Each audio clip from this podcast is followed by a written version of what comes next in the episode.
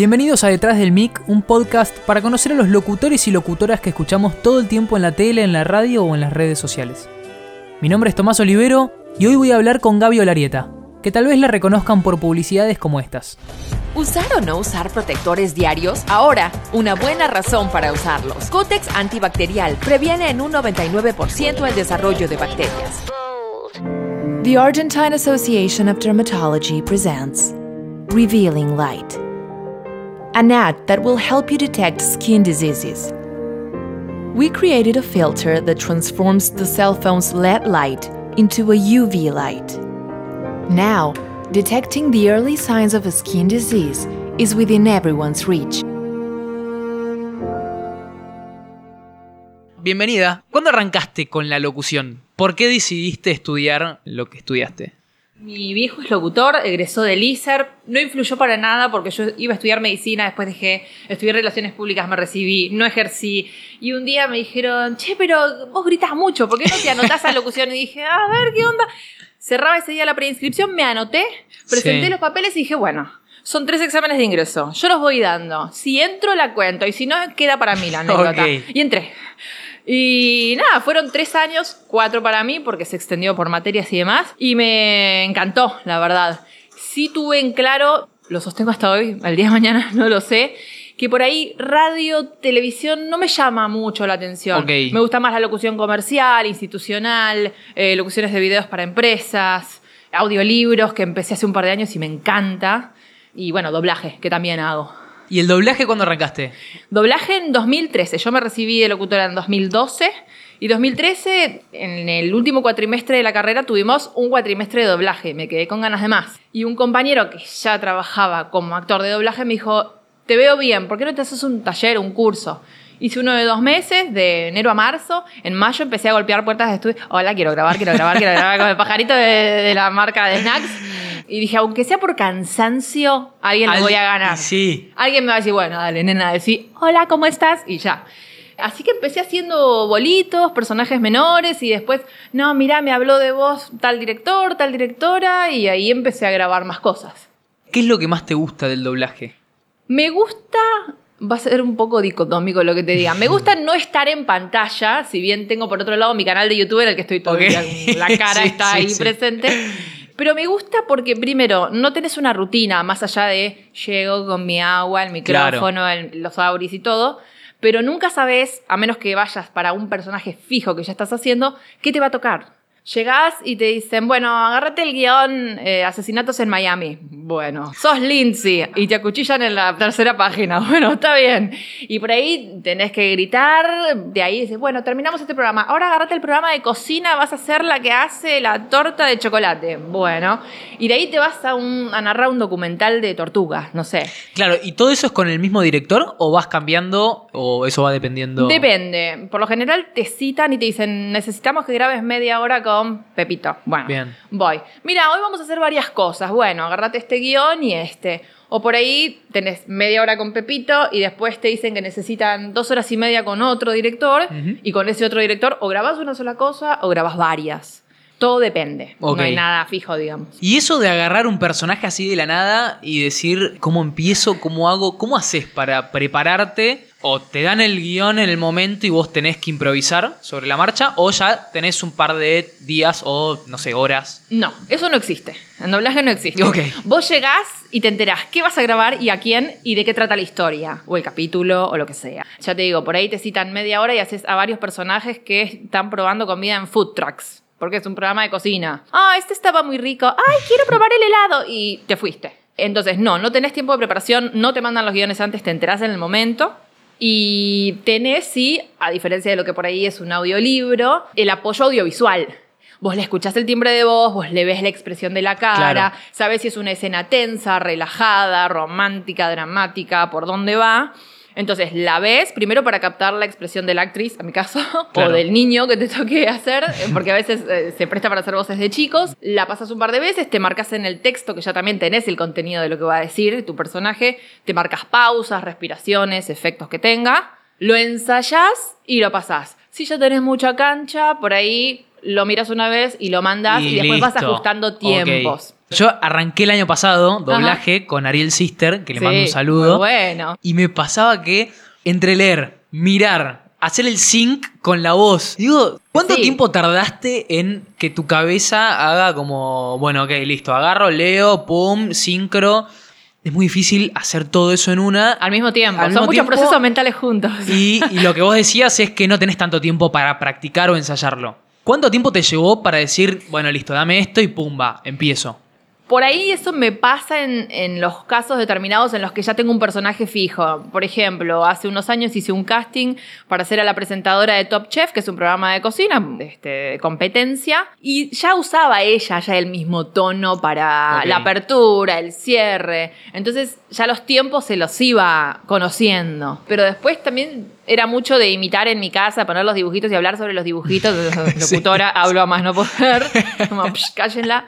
Y por ahí, cuando lo estoy viendo, sí, la primera vez veo la expresión, veo la mirada, veo la postura corporal, porque todo eso también juega. Si está hablando deprimido, va a estar con los hombros caídos. Y si está súper arriba, tiene como otra actitud. Y como tengo bastante oído musical a mi favor, yo por ahí lo veo y después es como, bueno, listo, pasalo. Entonces yo estoy con el texto y de vez en cuando levanto la mirada. Pero la voy escuchando y ya me marqué las pausas, entonces trato de, ir metiéndolo lo más en sincro que puedo. Entonces hiciste doblaje, que hoy en día es lo que más haces. No, no es lo que más hago hoy en día. Ah, ok. Siempre se me dio, por suerte o por cosas del universo, no sé, que cuando tuve mucho doblaje bajó un poco la locución y viceversa, o, se fue complementando con audiolibros. No es que yo dependo del doblaje o dependo exclusivamente de la locución. Siempre fui me echando cosas y también como locutora millennial, no sé si significaba el término, en realidad más como profesional independiente sería la, la expresión. Sí. Busco también generarme mi laburo porque la obra social me la pago yo, no tengo vacaciones pagas, o sea, todos los beneficios de un trabajo en relación de dependencia, yo no los tengo, pero a mi favor manejo mis horarios, manejo mis tiempos. Si me necesitan a grabar en la otra punta de la ciudad y yo quiero llegar a las 11, puedo arreglar eso. Entonces también fui generando nuevas oportunidades y probando, porque podía funcionar como no. Y así también por YouTube me empezaron a contactar. ¿Das clase de neutro? Sí, doy clase de neutro. O sea, hagamos sesiones de neutro por Skype y también coacheo o te selecciono el material para que grabes tu demo. Voy buscando nuevas formas. Obviamente uno se puede equivocar porque nadie tiene la fórmula, pero si me quedo sentada, yo, vos cualquiera, ¿no? Esperando que me llamen de las mejores marcas únicamente para grabar y voy a estar un tiempo. Entonces voy haciendo un poco de todo y también armando mi camino. Por ahí descubro que el día de mañana solo quiero hacer audiolibros y me dedico a eso, o solo quiero hacer doblaje.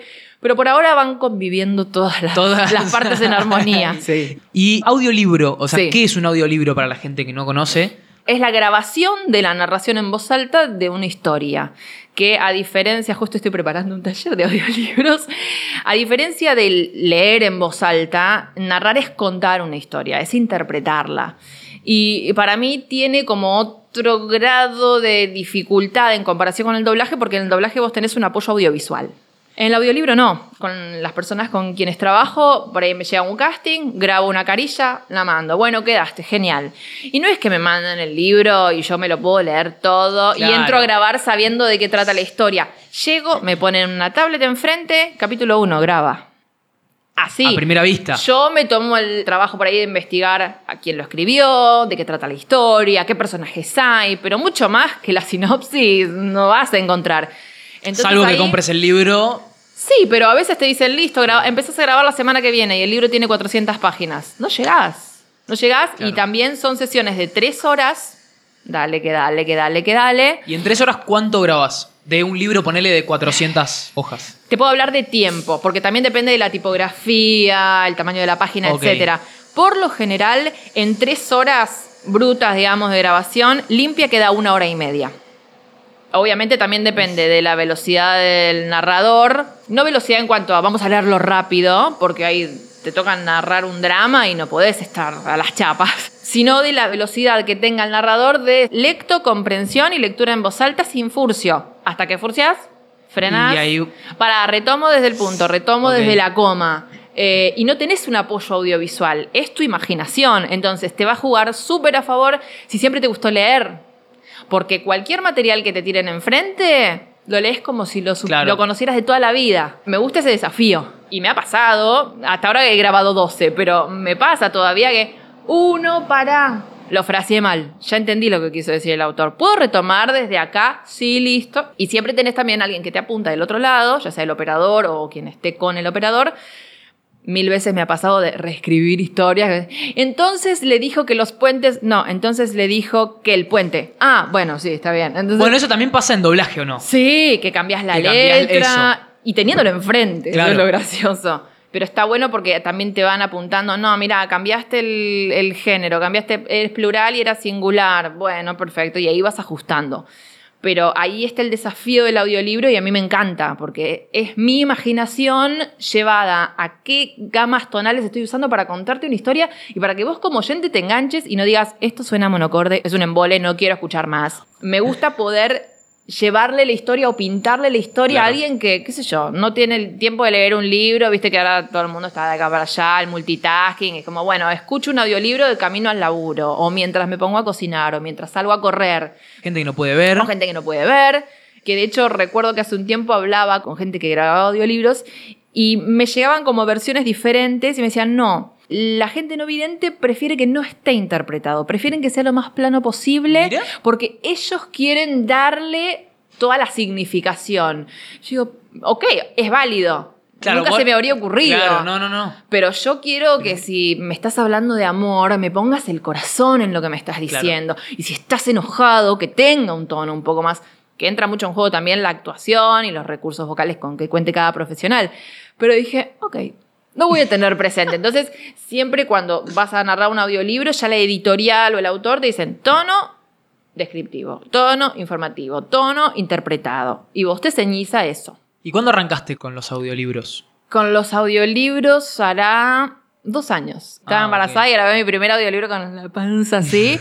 un audiolibro de, de, una escritora cordobesa que se llama Viviana Rivero, que tiene un montón de libros publicados, novelas de amor muy lindas, muy románticas. Y después me terminaron eligiendo de Planeta para narrar sus libros, así que ya grabé dos, tres de ella. ¿Dónde se puede escuchar un Se pueden escuchar. Hay una plataforma de Amazon que es audible.com, con quienes yo ahora estoy trabajando. Suben todo a la web de Storytel, story con Y, tel.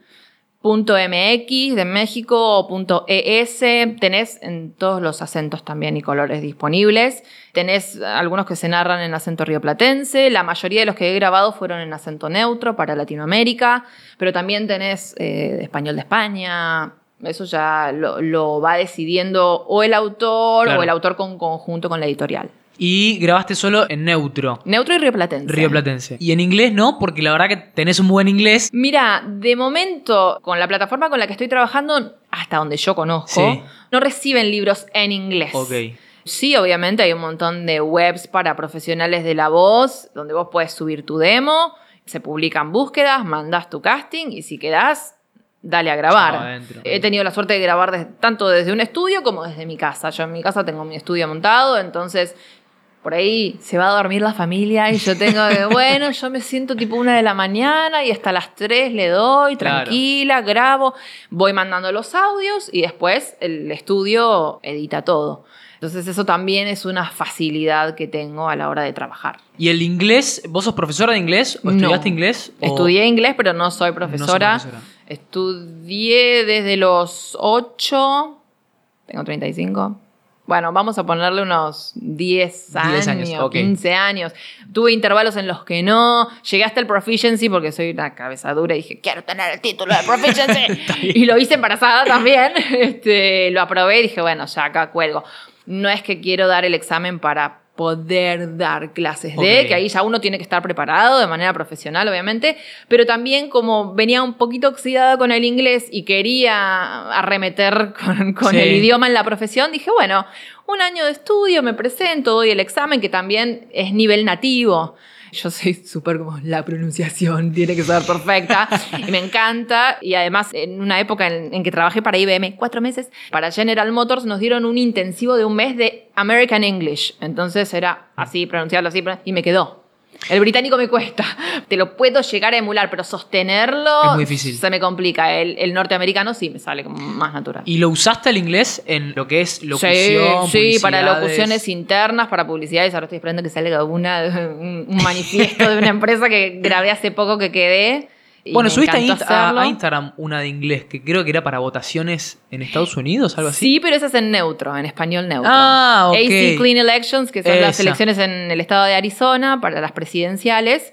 Eh, no, para inglés ya tenían a alguien nativo. A veces paso el filtro de queremos un nativo y lo paso y, y quedo y a veces no, dicen que se te escucha. Está perfecto. El sí. cliente tiene la última palabra, pero sí, en inglés lo he utilizado. Para videos, para locuciones internas de empresas. De hecho, tengo que llegar a mi casa y grabar un par de castings, así que sí, sí, lo uso, lo uso. Y está bueno, o sea, si tenés una buena pronunciación, está bueno, porque no hay tantos acá. Por ahí, o, o muchas startups que quieren hacer sus videos para hacer crowdfunding, o sea, para recaudar fondos y lo quieren mostrar afuera. Y bueno, buscan locutores locales. ¿Tenés Claro. inglés? Bueno, mándame una muestra. Bueno, está bien, mándame un casting, listo. Y también me pasó la semana pasada que no quedé en uno y éramos tres y quedamos dos y no quedé. Y bueno, sí está bien, obvio. Bueno, algo que escribiste, un post a Instagram. Creo Ay, que qué miedo. fin de año. El no, no, no, pero justo, no, no, pero justo tenía que ver con eso y anoté Sí. la frase que habías puesto que decía, la competencia se la crea cada uno en el bocho. Sí. Y es algo que está buenísima la frase.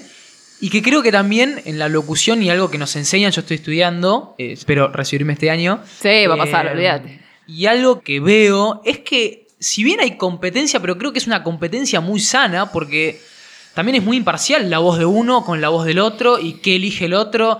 Como que digo que también se convive muy bien, por lo que veo, Hmm. dentro de lo que es la locución y bueno, publicidad, doblaje, etcétera. Como que siento que no hay un resentimiento de, che, vos quedaste y yo no. Hay mucho ego, hay mucho ego en la profesión, ¿eh? Ah, yo soy la voz de la marca. Ah, Claro. Y tenés también los súper talentosos locutores y locutoras que graban para la mejor marca de gaseosa, la mejor marca de auto, ¿verdad? Claro. Y son lo más bajados a Humilde, tierra, claro. humildes que te vas a encontrar y que si te pueden recomendar para un casting lo van a hacer. Porque, a ver, lo de la competencia se la crea uno en el bocho. ¿Somos muchos? Sí, somos muchos. Hay muy buenas voces. Una vez me, me escribió un locutor, me dice, ¿vos crees que tengo linda voz? No hay voces lindas o feas. A lo sumo te puedo decir, mirá, no tenés la voz sana porque tenés carraspera, Claro. necesitas ayuda profesional con un fonoaudiólogo. Punto. Pero después, el color de voz, el timbre de voz es la huella digital de la voz. Y por ahí a mí me encanta tu voz y a ella no le gusta. Y viceversa. Y, y puede pasar. Y en definitiva, también queda una voz para un determinado proyecto. ¿Y quién eligió? El cliente. Claro. Por ahí vos decís, ay, conozco las otras dos voces y son horribles. Pero el cliente estaba buscando una voz nasal y vos no la tenés. Quedaste fuera de la Claro. competencia, Sí, sí, sí. digo. Entonces, somos muchos y me parece que en tanto y en cuanto uno entienda que por más que a vos te encante escucharte y sepas que tenés una pronunciación súper clara este, y cristalina y, y que sabes inglés súper bien y que te desenvolves bien en comercial, en institucional, en informativo, en lo que sea, pero que la decisión pasa por el cliente, es muy subjetivo, es, Claro, es arte, eso. es arte. Sí. Entonces la decisión la toma otro. Mientras vos tengas, vos, cualquier locutor, locutora, tenga eso en claro, va a poder vivir en paz. Si no va a ser todo el tiempo, ¿por qué no me llaman? Claro. ¿Por qué no me eligen? ¿Por qué Sí. quedo afuera? Y bueno, decirle a tu ego que, Que se un calme un poco. poco. Porque te va a pasar y vas a tener muy buenas rachas y vas a tener rachas en que por ahí el trabajo baje un poco. Y no significa que porque labures mal o lo que sea. Sí también aconsejo a, a futuros profesionales o que ya estén estudiando el tema de con qué actitud llegas a grabar. Hola, sí, ¿dónde está mi agua?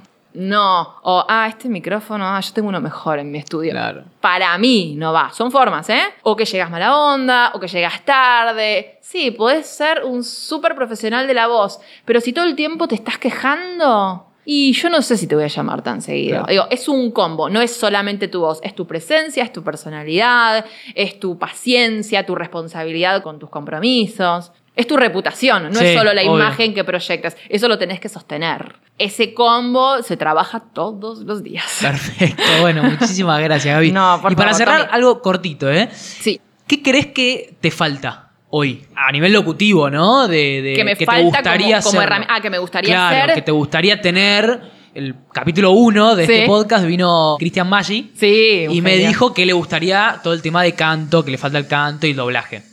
También, sí, quiero hacer eso. Hice un taller cortito en, en Media Pro, que es Disney acá, en, está en Munro. Eh, sí, me encantaría cantar en algún dibujito de Disney, que me Bien. escuche mi hija. este, y también me gustaría, pero esto ya es como muy de, muy de nicho, ¿viste? Tal vez. Sí. Hacer la publicidad para algún perfume que nunca hice. Me encantaría hacer una publicidad. No me preguntes por qué, Bueno, pero me gustaría. perfecto. Me gustaría ver qué pasa. Así que esas dos cosas eh, me las tengo ahí pendientes. Bueno, Gaby, muchísimas gracias por No, tu tiempo. vos, y Tommy. bueno, esperemos que sigas creciendo y que bueno, que te llamen de algún lugar de perfumes. Gracias, gracias. Igualmente ya nos cruzaremos en estudios, Esperemos, seguramente. Esperemos. Buen año. Esto fue Detrás del Mic.